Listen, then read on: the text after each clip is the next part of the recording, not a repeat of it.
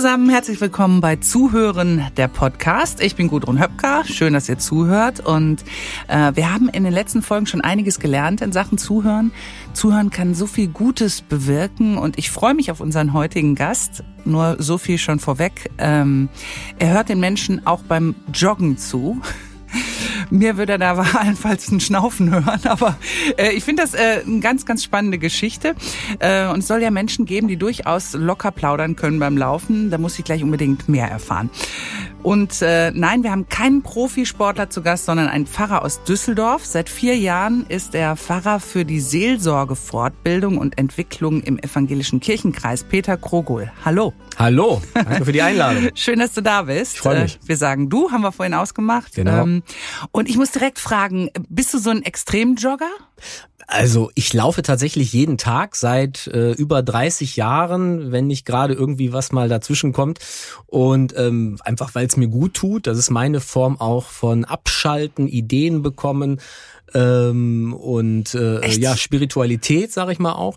Und ähm, ja, und einmal im Monat mache ich das ganz gerne auch mit anderen Leuten zusammen im Rahmen unseres seelsorglichen Lauftreffs Soul Searching. Seelsorglicher Lauftreff Soul Searching. Genau. Da treffen wir uns am Rheinturm in Düsseldorf. Ich beginne mit einer ganz kleinen Kurzandacht, lese die Losung vor und dann stimmen wir uns ab mit denen, die da sind, wie schnell wir laufen wollen. Wir orientieren uns immer an den langsamsten, damit man sich eben auch noch beim Laufen unterhalten kann. Ja, und dann machen wir uns auf so eine Runde, so circa neun Kilometer, eben in einem Rhythmus, genau, in einem Rhythmus, wo man auch noch miteinander sprechen kann. Ne? Und, und das ist, äh, ist das, äh, kann man dabei gut zuhören? Ich stelle mir das gerade vor. Also ich meine, gut, das kommt wahrscheinlich drauf an. Es sind wahrscheinlich schon Läufer, die äh, regelmäßig joggen. Also sind jetzt nicht, nicht Anfänger, genau, ne? Genau, es gibt auch, ein, wir haben auch ein Format eben äh, mit äh, seelsorglichen Spaziergängen. Also es ist kein Walken, sondern es ist wirklich Laufen an dem Punkt.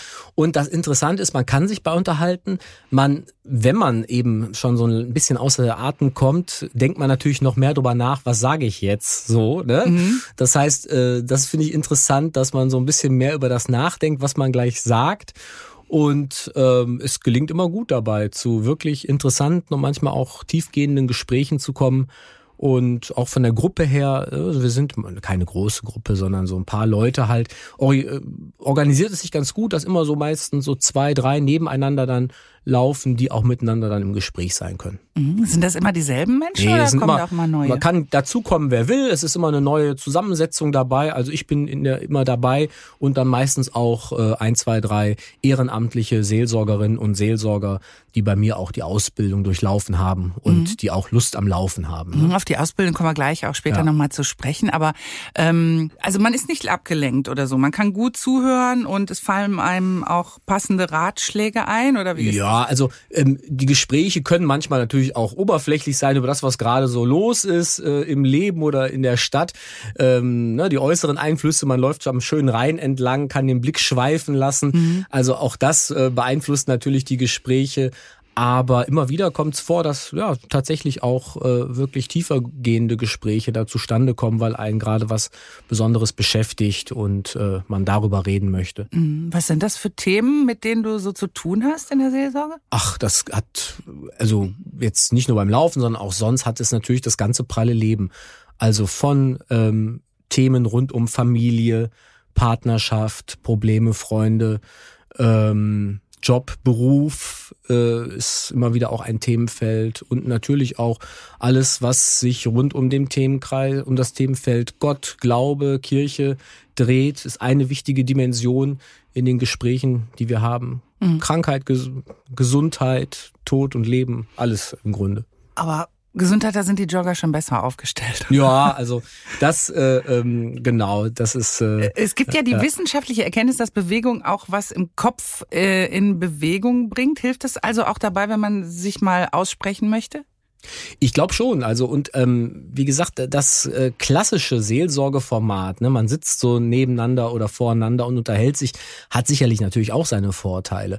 Aber wir, hab, ich mache so die Beobachtung doch, dass man, wie gesagt, in der Bewegung, sei es nun beim Laufen oder aber auch beim Nebeneinander hergehen, beim Spazieren, dass man da ähm, auch wirklich ja, manchmal sogar bessere Gespräche führen kann. Also mhm. insofern experimentieren wir damit gerne. Und das kommt gut an. Das kommt gut an.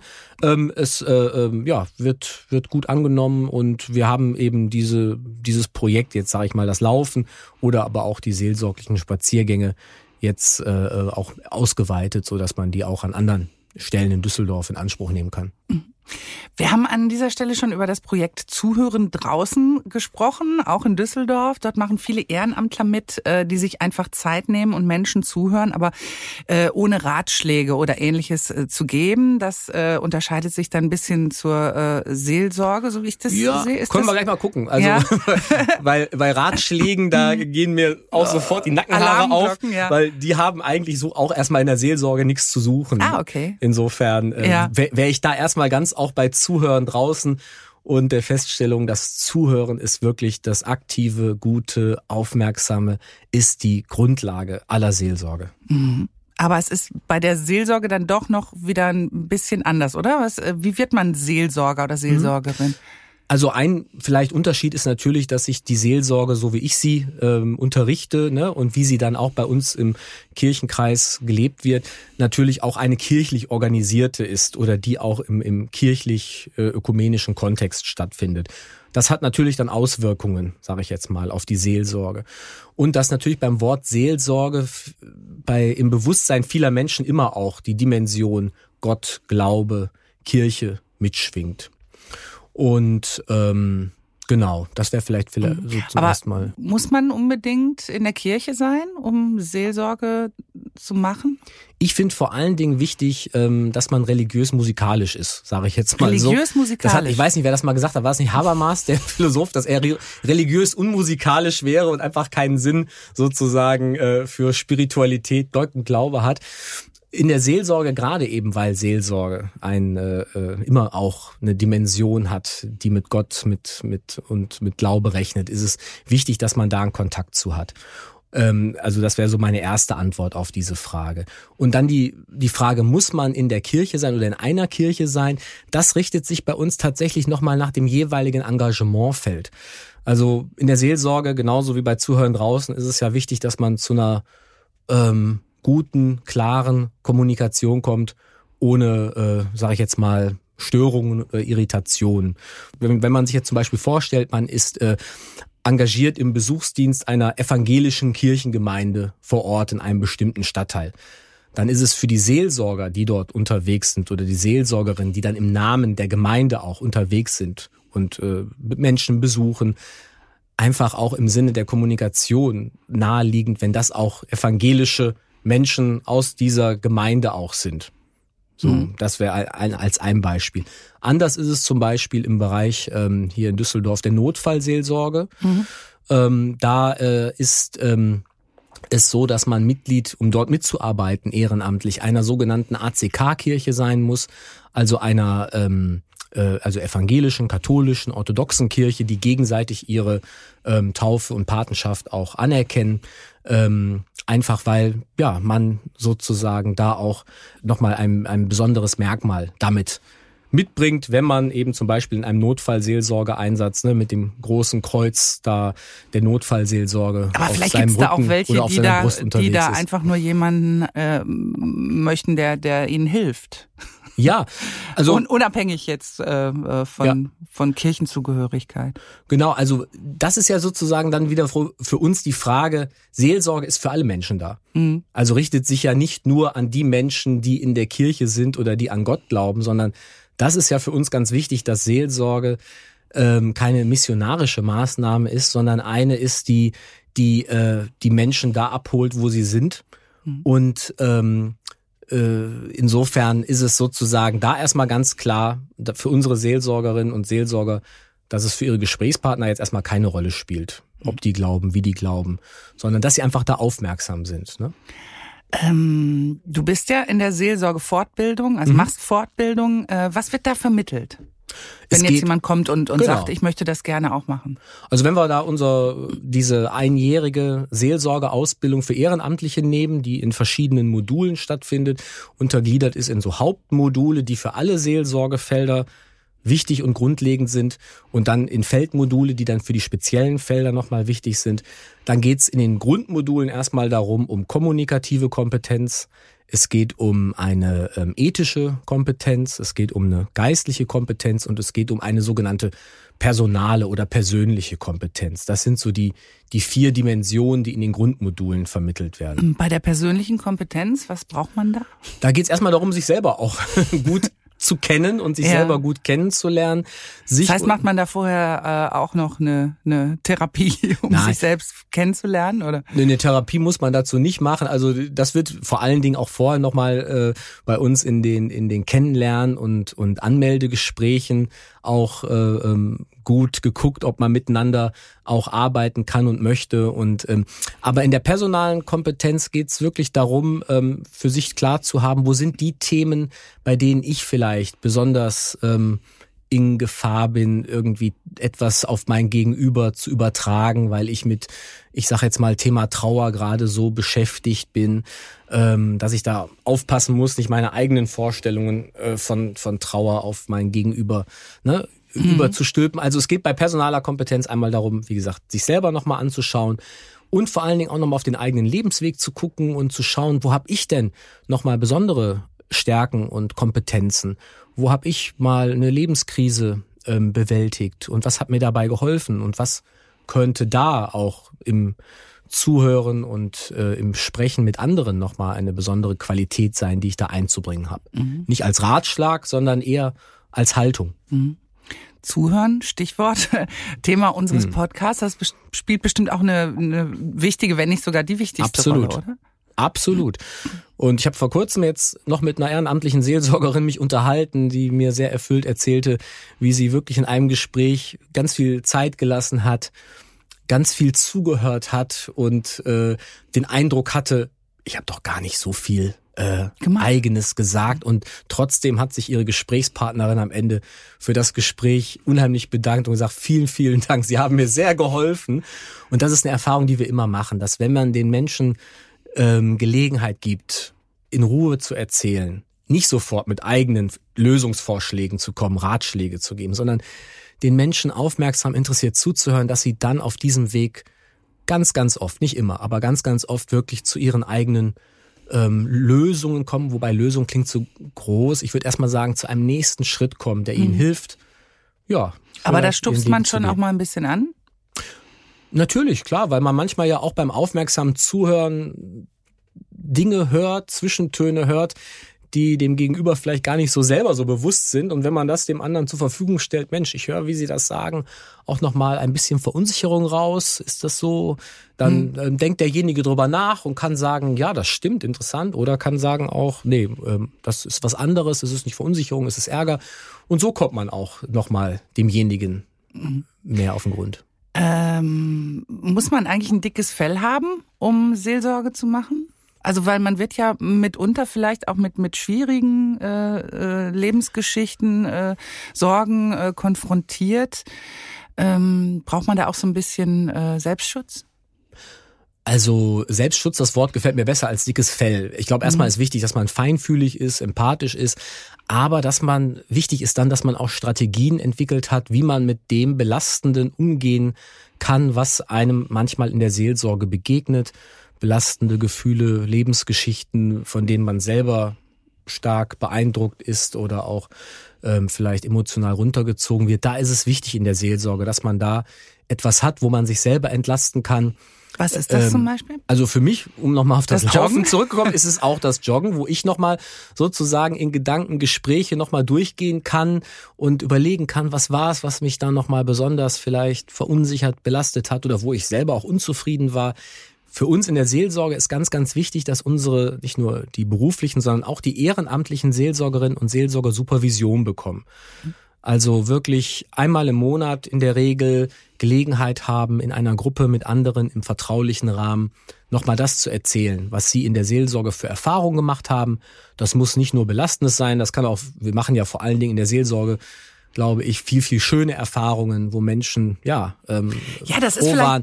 Mm, ne? das also ist vielleicht ist auch so eine Sache, so ein Vorurteil, so Seelsorge, ne? Denn man, man hat, hat dann vielleicht gleich die Vorstellung, dass da wirklich die schlimmsten äh, Geschichten irgendwie kommen, aber das ist gar nicht immer so. Nö, und es sind oft auch manchmal nicht die schlimmsten Geschichten, die einen selber verunsichern, sondern es sind manchmal auch andere Bewegungen, Gesprächen, wo man denkt, Mensch, äh, was ist da gewesen? Also, Zum Beispiel? Ach, was weiß ich, wenn man den Eindruck hatte, äh, man vielleicht war besonders äh, äh, nah dran an dem anderen und äh, merkt auf einmal, äh, dass sein Gegenüber gar nicht sozusagen drauf einsteigt, auch auf alle vielleicht Hilfsangebote, die man so gegeben hat, ne? Und so. Und äh, woran lag das? Und meistens liegt es daran, dass wir doch nicht nah genug dran am anderen waren. Und das ist dann wieder interessant, woran hat das wiederum gelegen. Also all sowas arbeiten wir auf in der Supervision mhm. und eben ne, teilen Belastendes, äh, ähm, aber eben ähm, oft auch äh, ja teilen wirklich auch das Schöne, was wir miteinander gesprochen haben. Und das eben in einem vertraulichen Rahmen anonymisiert. Das ist ja in der Seelsorge nun mal ganz wichtig dass ähm, bei uns äh, die seelsorgliche Schweigepflicht gilt und mhm. über das, was wir gehört haben, ähm, darüber sozusagen äh, nicht nochmal so erzählt wird, dass äh, das rückverfolgbar ist. Ne? Mhm. Du hast gerade gesagt, einmal im Jahr macht ihr diese, äh, bietet ihr diese Fortbildung an oder mhm. sie geht ein Jahr. Ähm, ja. Was sind das für Menschen? Wer interessiert sich für diese Ausbildung? Ganz unterschiedliche Menschen. Mhm. Ich habe jetzt letztes Mal ausgerechnet, in den letzten beiden Jahren war das Durchschnittsalter äh, 48, 49 Jahre. Ähm, oh, da passe ich ganz gut. Ja, ich auch. Also jetzt, jetzt, ich werde jetzt 50, insofern bin ich bald älter sozusagen als meine durchschnittliche Kursmitgliedschaft. Und ähm, das sind Menschen, also es sind Studentinnen und Studenten, sind immer ein paar dabei, Menschen in den 30er, 40er, 50ern und dann vor allen Dingen auch nochmal eine Häufung rund ums Pensionsalter. Also die Pensionsgrenze ist immer noch mal so eine, wo Menschen ja gezielt für sich überlegen, was wäre ein Ehrenamt, das mich ausfüllt, das mich mit Sinn erfüllt. Und äh, da merke ich, denken viele, wie ich finde, zu Recht an die, an die Seelsorge und interessieren sich dafür, melden sich manchmal bei mir schon lange vor ihrem auch äh, äh, Aha, vor, ihrer ja. Pensionierung. Und äh, eine Frau, die hat sich bei mir vor zwei Jahren gemeldet, die wird erst im nächsten Jahr einsteigen, aber will das vernünftig vorbereiten. Das finde ich klasse. Mhm. Also insofern ähm, das ist, sind so die Häufungen da, ne? Und insofern, und die Menschen, ja, was sind das? Also es war altersmäßig, es sind mehr Frauen als Männer. Mhm. Also insofern hier ein Aufruf an die Herren der Schöpfung. Das äh, ist irgendwie in der Seelsorge so, dass vielleicht doch äh, Männer manchmal denken, das können sie vielleicht nicht so gut oder ist nicht so ihres. Die Männer, die bei uns teilnehmen, das sind so, ich sag mal, 15, 20 Prozent höchstens an den Kursen die machen das richtig gut. Und äh, insofern möchte ich auch sozusagen nochmal die Männer ermutigen, äh, entweder bei Zuhörern draußen, ich weiß nicht, wie da die Quote ist, würde mich mal ja, ich interessieren. Glaube auch da, wir hatten drüber gesprochen, ich glaube, da gibt's auch mehr Frauen als Männer. Okay, interessant. Ja, also es ist grundsätzlich in der Seelsorge. Oder können so. Männer nicht so gut Naja, da würde ich ja, da würde, da würde ich ja, nein, nein, nein, würde ich ja gegenhalten. äh, nee, ähm, nein, war auch nur ein Spaß. Na, äh, aber genau, ähm, aber insofern ähm, ja, aber vielleicht, ja. vielleicht, weil das nicht so, die, die Männer vielleicht denken, das ist jetzt nicht so der Klassiker, dass ich jetzt so Seelsorge mache oder ja, so. Die vielleicht. machen dann vielleicht lieber irgendwie, weil es jetzt vielleicht auch ein Vorurteil. Ja, ja, wir werden sehen, wie sich das entwickelt. Also, ja, aber spannend. es ist noch so, ne? Und ansonsten, wie gesagt, Menschen auch unterschiedlichster Natur und auch Frömmigkeit, ne, wenn wir jetzt so aus dem Bereich Kirche sprechen, also solche, die schon ganz lange engagiert bei Kirche dabei sind, aber auch solche, die ähm, ja wirklich keinen großen äh, Zusammenhang haben in der Kirche und darüber wieder neu andocken, das finde ich nochmal besonders spannend. Mhm. Die Frage, um die es hier immer wieder aus verschiedenen Blickwinkeln geht, äh, will ich auch dir nochmal stellen. Was brauchen gute Zuhörer, Zuhörerinnen für Kompetenzen? Ähm, was befähigt uns, gut zuhören zu können? Also ich finde, wichtig ist erstmal grundsätzliche Neugierde, eine positive Neugierde, ein Interesse am anderen Menschen. Und ähm, das ist, finde ich, wichtig. Und ähm, also dass man vielleicht auch so ein bisschen der Welt und auch dem anderen immer noch mal so mit, mit so einem gewissen Staunen begegnet und sich fragt, wie, wie kommt es, dass der oder die so lebt, ne? Vielleicht auch so anders lebt als ich. Das finde ich ist so eine, eine Grundhaltung, die in der Seelsorge von Vorteil ist. Also so, ne? Und das dass man auch ganz bewusst mal aus seiner eigenen Blase rausgehen absolut, kann absolut. und will. Mhm. Ja, und sich fragt, Mensch, wie, wie schafft der das? Wie schafft die das, jeden Morgen wieder aufzustehen und sich zu motivieren für ihr Leben und manchmal auch äh, belastende äh, äh, Erfahrungen durchzustehen, wo ich ja immer nur staune und äh, wirklich meinen Hut ziehen kann vor Respekt, wie, wie manche Menschen leben und welchen Belastungen sie fertig werden. Also so Ja. diese Neugierde ist, finde ich, eine, eine gute Grundhaltung, um dann auch dem anderen so, wie man so schön sagt, ne, ressourcenorientiert zu begegnen. Meinst du, kann man das lernen auch ein Stück weit? Ich das ist, also man sollte schon solche Grundkompetenzen mitbringen. Und ähm, sie sind bis zu einem gewissen Punkt, würde ich sagen, immer lernbar oder sozusagen erweiterbar. Aber für mich ist in den ähm, Vorgesprächen, die bei uns immer wichtig sind, in den Anmeldegesprächen, wichtig, das auch nochmal selber festzustellen, ne? ob ähm, wirklich derjenige Woran Ähm. merkst du das dann? Ja, ich merke es natürlich daran, dass er oder sie mir auch im Gespräch erstmal zuhört ne? und äh, äh, nicht nur bei sich selber ist. Ähm, ich merke es dann natürlich auch äh, an dem Bild von Seelsorge, das jemand äh, mitbringt. Seelsorge ist ja ein sehr schillernder Begriff, Ja. ne? so unter dem sich unterschiedlichste Menschen unterschiedliches vorstellen. Ich habe ja gerade schon gemerkt, für dich war Seelsorge Ratschläge, ne? gar nicht so weit auseinander. Ja, Ratschläge ne? ist ein blödes Wort, habe ich will. Aber- Aber, so, ne?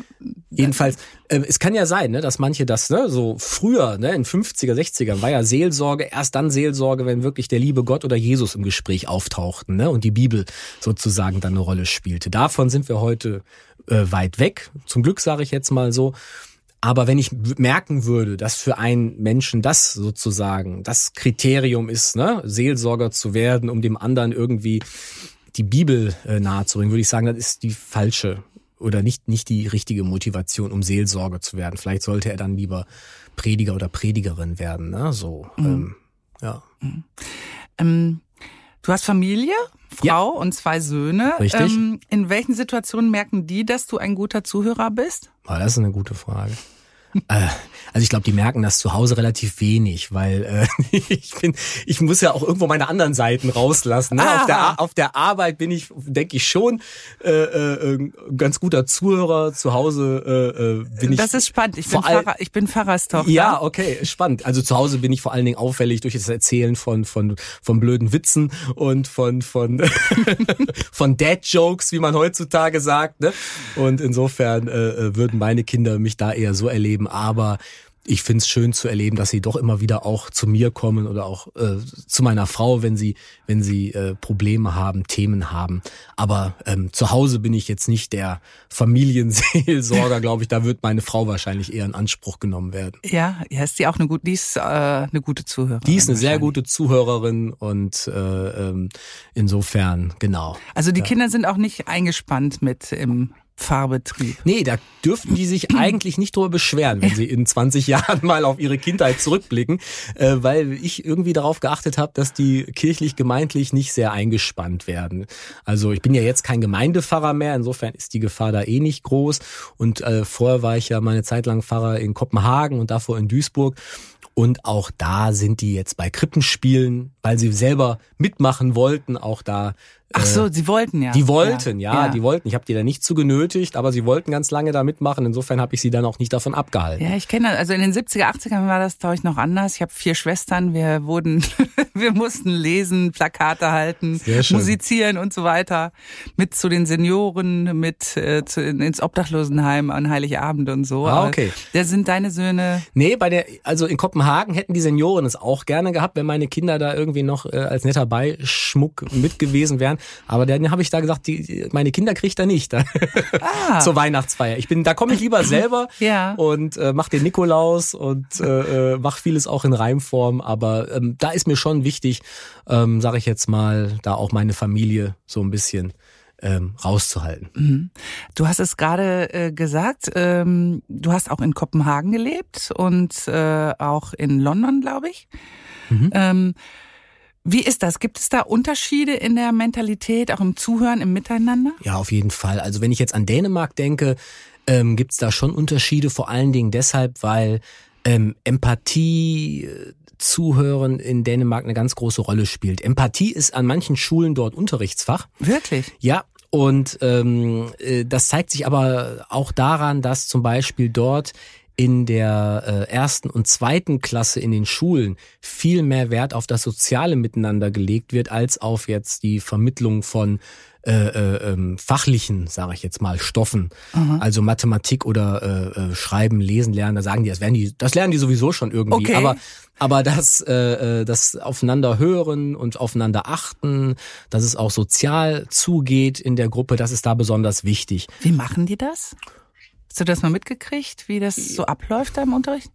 Na, wie machen die das? Also äh, sie machen das, glaube ich, ähm, durch das erstmal erzählen lassen, das besonders wichtig ist, dass sie besonderes Augenmerk einfach auch nochmal legen auf ähm, auf die Art und Weise, wie ein Kind ist, auch mit seinen äh, Stärken, Schwächen oder, oder äh, Besonderheiten. Und da erlebe ich schon das deutsche Schulsystem eher als eins, das ein bisschen quadratisch ist mhm. und, und eher so auf die rein fachlichen Kompetenzen schaut. Also es ist eine andere Form der Aufmerksamkeit. Mhm. Und ich glaube, das hat vielleicht auch was mit diesem dänischen Lebenskonzept der Hügge zu tun. Hügge. Hügge, Erklär. genau. Ja, mittlerweile gibt's ja eine Zeitschrift auch in Deutschland, die so heißt. Und äh, in Bücherläden gibt's da viele Ratgeber zur ich Hügge. Von, vom Wohntrend ja, Hügge, genau. so gemütlich mit Kerzen ja, und genau, so. Aber es genau. steckt noch mehr dahinter. Da steckt mehr dahinter. Also Hügge ist im Grunde, könnte man, wenn man es platt übersetzen würde, mit Gemütlichkeit übersetzen.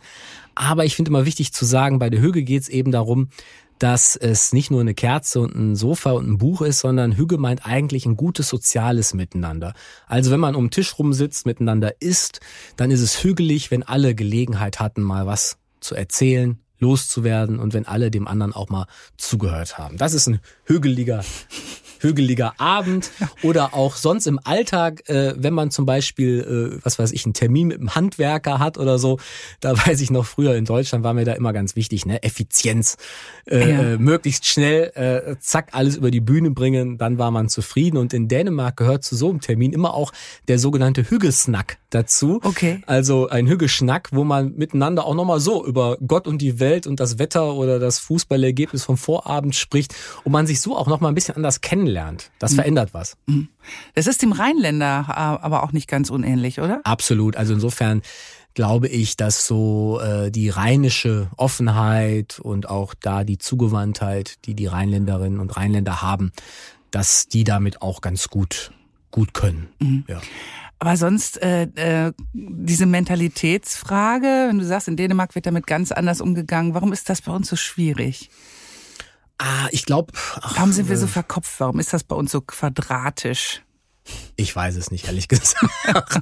also äh, ich, ich finde es nur spannend, äh, wie gesagt, wie unterschiedlich doch an ja. den Punkten manchmal jetzt, wenn ich so vergleiche, die Deutschen und die Skandinavier sind.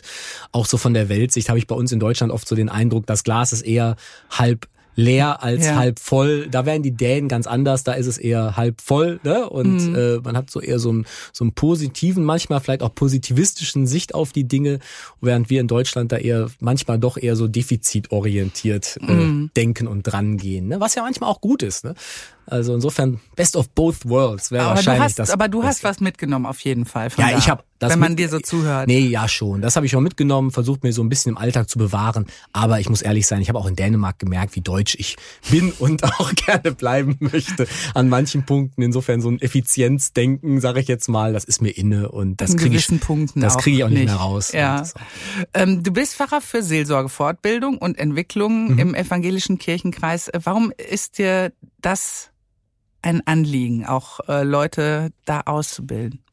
Also das ist mir ein Anliegen einmal, weil es äh, Menschen mit diesen Kompetenzen gibt, die sagen, ich möchte mich da freiwillig, ehrenamtlich engagieren. Äh, wo ich äh, da auch nur staunend stehe und eigentlich sage, danke lieber Gott und eine Kerze anzünde äh, für Hügelig. diese Menschen. Das ja ganz genau. Äh, also insofern äh, und merke, wie, wie viele Menschen, tolle Menschen es gibt, die da äh, wirklich so eine Gabe mitbringen ähm, und die weiterzuentwickeln, zu merken, wie, wie viel Freude es den Menschen macht, sich da zu engagieren. Also das äh, ist eine ganz, ganz wunderbare Aufgabe. Ähm, wie gesagt, unsere, auch die, die Zahlen für die Kurse, kann ich nur sagen, die Nachfrage ist riesig. Ich muss mit einer Warteliste immer Echt? arbeiten auch. Also insofern ähm, ist es einfach jetzt eine, eine tolle Zeit. Da ist unheimlich viel Energie in diesem, in diesem Arbeitsfeld der Seelsorge und ähm, das macht einfach große Freude. Gab es auch mal die Überlegung, was anderes zu werden? Als Pfarrer? Mhm. Klempner, Extremsportler? Nee, also ich wäre, also ich hätte mir auch vorstellen können, Sportjournalist zu werden. Ne? Also Berichte für einen Kicker schreiben, für Kicker Sportmagazin oder auch äh, Musikjournalist hätte ich auch spannend gefunden. Am Ende hat sich aber bei mir die Theologie durchgesetzt und das ist auch gut so. Ähm es gibt neuerdings bei euch sogar eine, äh, eine Pop-up-Seelsorge. Mhm. Das wollte ich auf jeden Fall noch mal klären. Äh, Pop-up-Seelsorge on Tour. Was mhm. steckt dahinter? Ja, wir haben in der Pandemie, sage ich jetzt mal, die Pandemie hat ja uns allen äh, in der Seelsorge auch Beine gemacht. Wir konnten ja nicht mehr in die Krankenhäuser, in die Altenheime gehen. Also haben wir gesagt, was können wir machen. Äh, wir müssen raus auch äh, ähm, auf die Plätze und haben dann im Sommer 2020 angefangen mit dem Projekt Pop-up-Seelsorge, Seelsorge also auch auf, auf öffentlichen Plätzen zu einer bestimmten Zeit mit ehrenamtlichen Seelsorgern. Das haben wir erweitert auf offene Kirchen, in mhm. denen wir jetzt ansprechbar sind. Und jetzt die nächste Erweiterungsstufe ist unser Projekt Seelsorge on Tour. Äh, da haben wir als ein Tool, sage ich jetzt mal, oder als eine neue äh, ähm, Mitarbeiterin Efi. Efi ist unser Elektro-Kaffeemobil. Okay. Äh, von Diakonie und Kirche. Mhm. Ähm, also so ein Elektro-Dreirad, äh, so ein weißes äh, mit einem Kaffee-Vollautomaten hinten mhm, drauf. Wunderbar. Mit äh, der richtig leckeren Cappuccino, Latte Macchiato und auch Kakao macht. Und äh, mit dem äh, Ding, mit Efi sind wir jetzt unterwegs und ähm, sind da auch an manchmal öffentlichen Plätzen, manchmal auch an, an kirchlichen Orten mit beruflichen und ehrenamtlichen Seelsorgerinnen und Seelsorgern und sind da ansprechbar. Und das haben wir als Projekt schon in den letzten zwei Sommern äh, gemacht und festgestellt, was man dafür wirklich sehr schöne Gespräche führen kann, manchmal über Seelsorge, so nach dem Motto, was machen Sie da eigentlich und wie geht das? Und mhm. manchmal aber auch, wenn man über Seelsorge spricht, kriegt das manchmal doch auch manchmal eine seelsorgliche Ebene und man landet bei eigenen Themen. Genau. Wird das dann eigentlich fortgeführt, wenn da jetzt ein Mensch gekommen ist äh, zu eurem ähm, EFI-Mobil, genau. ähm, dass man dann sagt, oh, das, das kriegen wir nicht so schnell hin, genau. komm noch mal das vorbei. kann so sein, wenn derjenige das wünscht. Also ich weiß, dass äh, aus den letzten äh, eben Jahren, dass da immer wieder auch Gespräche waren, die da angefangen haben, wo man in Kontakt geblieben ist mit dem äh, manchmal Ratsuchenden und dann überlegt hat, wer könnte denn sozusagen da äh, weiterhin als Seelsorger, Seelsorgerin äh, für dich zuständig sein. Und da konnten wir ähm, eben auch gut vermitteln. Mhm. Mhm. Pop-up-Seelsorge, das hört sich schon ziemlich modern an. Wie ist das? Muss man als Pfarrer auch immer ein bisschen mit der Zeit gehen? Ähm, wie, wie, wie siehst du das Thema soziale Medien in dem Zusammenhang? Ganz wichtig. Also ähm, wie gesagt, die ganzen Projekte auch jetzt auf die aufmerksam machen. Äh, dafür sind natürlich soziale Medien ganz wichtig ähm, mit der Zeit gehen muss die Seelsorge, also nicht der, also der einzelne Pfarrer, Pfarrerin, sondern die Seelsorge muss auch mit der Zeit gehen und geht es ja auch. Es gibt ja äh, zum Beispiel nicht mehr nur die klassische Telefonseelsorge, es gibt heutzutage die Chat-Seelsorge, die Mail, die E-Mail-Seelsorge, die mhm. gibt's auch schon seit längerer Zeit und äh, wird sehr gut genutzt und ähm, ja, in Zukunft wird sich da auch noch weiter die Frage stellen, ob man Seelsorge nicht auch noch auf andere ähm, soziale Medien ausweitet. Wichtig ist eben da immer, dass man ähm, Vertraulichkeit und Verschwiegenheit gewährleisten kann. Und das ist natürlich bei sozialen Medien immer auch ein Thema. Geht das da, ne? Mhm. Während der Corona-Hochzeit haben wir schon gedacht, schlimmer kann es äh, nicht mehr kommen. Aber jetzt haben wir noch den furchtbaren Krieg in der Ukraine, den immer sichtbareren Klimawandel. Viele haben das Gefühl, so ausgeliefert zu sein, so machtlos. Äh, was sagst du Menschen, die in dieser Hinsicht verzweifelt sind? Ja, so pauschal ist das natürlich schwierig zu mhm. sagen, weil mir wäre erstmal dann so im Zuhören wichtig, was ist es besonders, unter dem derjenige oder diejenige leidet, weil wir, wie du beschrieben hast, ne, wir haben so ein, ein Krisengrundgefühl, so eine Krisengrundstimmung, die da ist. Ähm, die wahrnehmen wäre mir erstmal wichtig, aber dann schauen, woran ist es, worunter derjenige genau leidet da. Und da, glaube ich, kommt man dann eher zu ganz individuellen nochmal Fragen. Wir haben zum Beispiel aber, weil eben ne, so eine, ich sag mal, wenn ich jetzt an den Ukraine-Krieg denke, weil das natürlich ähm, auch nochmal ganz besondere äh, Fragen, Herausforderungen mit sich bringt, ähm, da auch nochmal unsere äh, Seelsorgerinnen und Seelsorger im Kirchenkreis besonders geschult, was kann ähm, durch die, sage ich jetzt mal, traumatischen Erfahrungen, die man mit dem Thema Krieg gemacht hat, äh, ähm, was kann das auslösen in Menschen und wie gehe ich als Seelsorger damit um, äh, wenn es da auf einmal ne, so zu mhm. Retraumatisierungen kommt. Also wir versuchen uns insofern auf diese einzelnen Krisensituationen so gut es geht einzustellen, weil das sind ja so, ich würde mal sagen, so seelische Großwetterlagen, ne, ja. die sich immer wieder zeigen können, dass man damit ähm, äh, kompetent umgehen kann. Aber dann ist es ja oft, wenn man mit Menschen sich genauer unterhält und zuhört, immer sehr individuell, was sie gerade besonders belastet. Ne? Mhm. Und ähm, wie ist das? Wie viele Menschen kommen eigentlich zu euch in die Seelsorge? Kann man das sagen? Hat das zugenommen jetzt auch aufgrund der Weltsituation, ja. sage ich mal? Also du meinst, wie viele nehmen Seelsorge ja. in Anspruch? Ja. Ne? Ähm, da äh, nehme ich eine gesteigerte, eine gesteigerte Nachfrage wahr.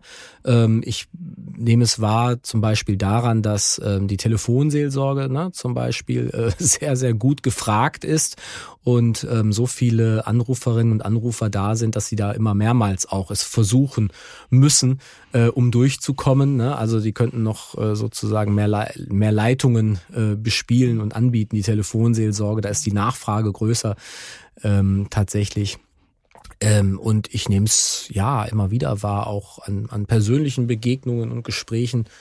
Und ähm, und wie ist das bei der, du sagst gerade, die Telefonseelsorge ist auch mhm. äh, überlastet oft. Mhm. Ähm, nun gibt's ja auch so richtige Härtefälle. Ich sag mal Menschen, die mit dem Gedanken spielen, sich das Leben mhm. zu nehmen. Äh, wie geht ihr damit um? Oder wie wird man für sowas geschult? Hm. Also in den Bereichen Telefonseelsorge, Notfallseelsorge werden die Seelsorgerinnen und Seelsorger ganz besonders geschult, auch mit Menschen umzugehen, die äh, sich mit ähm, ja, suizidalen Gedanken tragen. Ich glaube, wichtig ist erstmal da immer auch vorurteilsfrei und offen zuzuhören und den anderen das auch aussprechen zu lassen wie sehr er gerade oder sie gerade verzweifelt ist und äh, wie, wie lebensmüde im wahrsten Sinn des Wortes jemand ist. Ich glaube, das ist ganz, ganz, ganz wichtig, dass man das in der Seelsorge darf.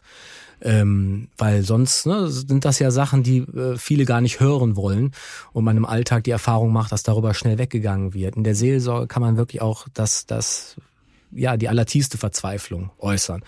Und wir machen dann oft die Erfahrung, wenn jemand das mal so sagen konnte, ohne dass der andere gleich sagt, oh, das darfst du doch gar nicht denken und sagen, mhm.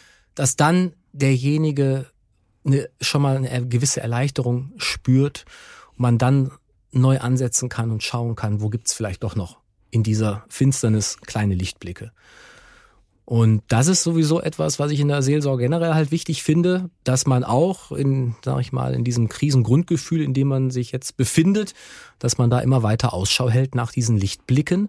Ähm, und du sag, hast mich ja gefragt nach dem Besonderen nochmal der Seelsorge auch. Das würde ich sagen, ist auch nochmal ein besonderer Beitrag der Seelsorge, dass wir eben da mit einem äh, Gott rechnen, der äh, für uns Menschen da ist und uns auch da in den tiefsten Tiefen nicht alleine lässt. Und ich würde sagen, davon dürfen und sollen Seelsorgerinnen und Seelsorger auch erzählen, wenn es eben äh, dran ist. Vielen Dank. Peter Krogol, Pfarrer für Seelsorge, Fortbildung und Entwicklung im Evangelischen Kirchenkreis Düsseldorf. Schön, dass du da warst. Danke. Wenn ihr euch für das Thema interessiert, alle Infos, genaue Adressen etc., die findet ihr bei uns in den Show Notes. Ich sage Tschüss für heute. Mein Name ist Gudrun Höpker. Bis demnächst.